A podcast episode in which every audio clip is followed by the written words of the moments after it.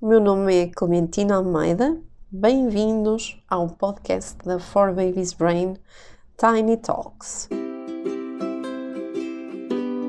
E obrigado por nos usarem como fonte de inspiração e apoio nestes tempos difíceis. Hoje vamos falar acerca algumas das formas que nós temos para tornar a muda da fralda um momento agradável para o seu bebê.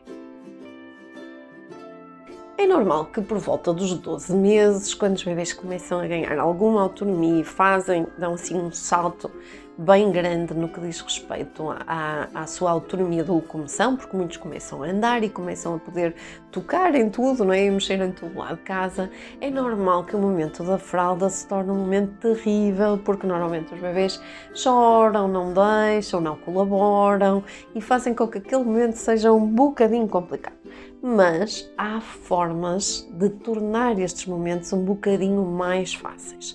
E isto como? Em primeiro lugar, vamos perceber o que é que está a acontecer. Os bebês estão a criar a sua autonomia e isso significa que precisam de decidir alguma coisa sobre o seu tempo, sobre aquilo que vão fazer. No fundo, precisam de exercer a sua vontade. Portanto, ter isto em conta vai ajudar-nos a não ir contra o bebê e a dar-lhe algum controle na situação da muda da fralda. Vamos ver como. Primeira coisa que nós precisamos de fazer é não ir ter com o bebê, entrar na pressa de vamos mudar a fralda como se fosse uma coisa desagradável de fazer. Então é importante diminuir a atividade, diminuir aquilo que o bebê uh, está a fazer, diminuir em termos de, de atividade do, do, momento, não é? Nós diminuímos também a nossa pressa e ao mesmo tempo fazer conexão com o bebê. Isto faz através do olhar. Envolver-se na brincadeira dele, ver o que é que ele está a fazer e então com o olhar explicar que vamos mudar a fralda. A seguir, o que é que podemos fazer? dar escolhas, permitir ao bebê, por exemplo, escolher se quer colocar esta fralda ou se quer colocar esta, ou se quer, por exemplo, colocar a fralda agora ou esperar mais um bocadinho até terminarmos o puzzle seja o que for que nos permite. Obviamente, não estamos a falar de fraldas em que de repente há assim um acidente muito grande e se tornam quase uma emergência.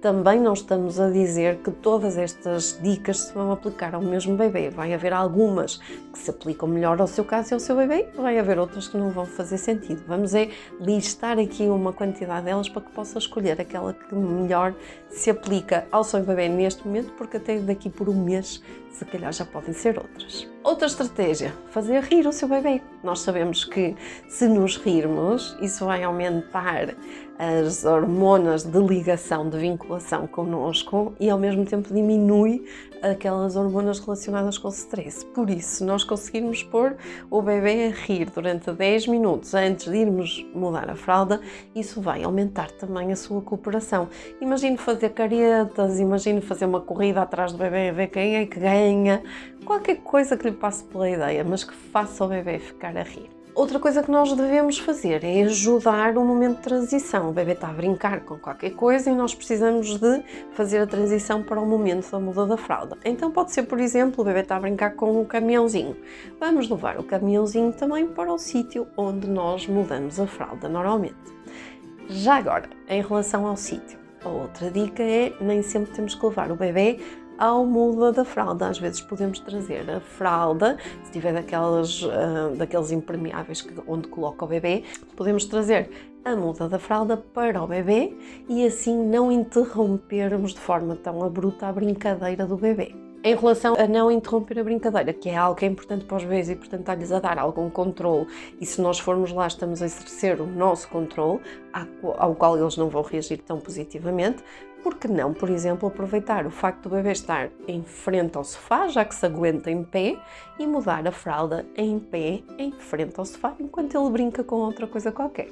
Outra forma de dar algum controle ao bebê é pedir ajuda ao bebê, ou seja, dizer: Olha, vamos mudar agora a fralda, podes ir buscar o creme que nós colocamos, ajuda a mamãe com estas fraldas que estão tão pesadas, vamos levá-las para ali para mudar a fralda ao bebê?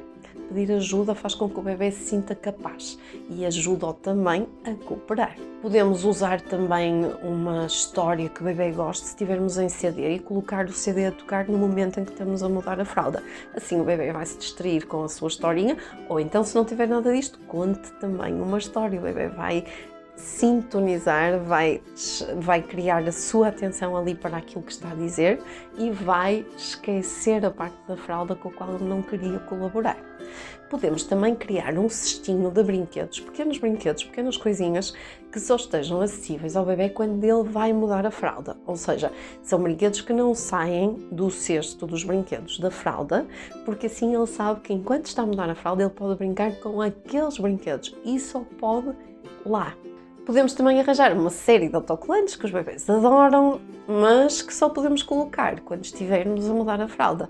Mais uma vez, o bebê vai se distrair, vai ter algum controle sobre aquilo que está a fazer e vai permitir mudar a fralda de forma muito mais agradável. Resumindo, não transforma a muda da fralda numa batalha. Não force o seu bebê a mudar a fralda, porque uma coisa que nós vamos ensinar de algum modo é em relação ao consentimento que cada um dá para que os outros mexam no seu corpo.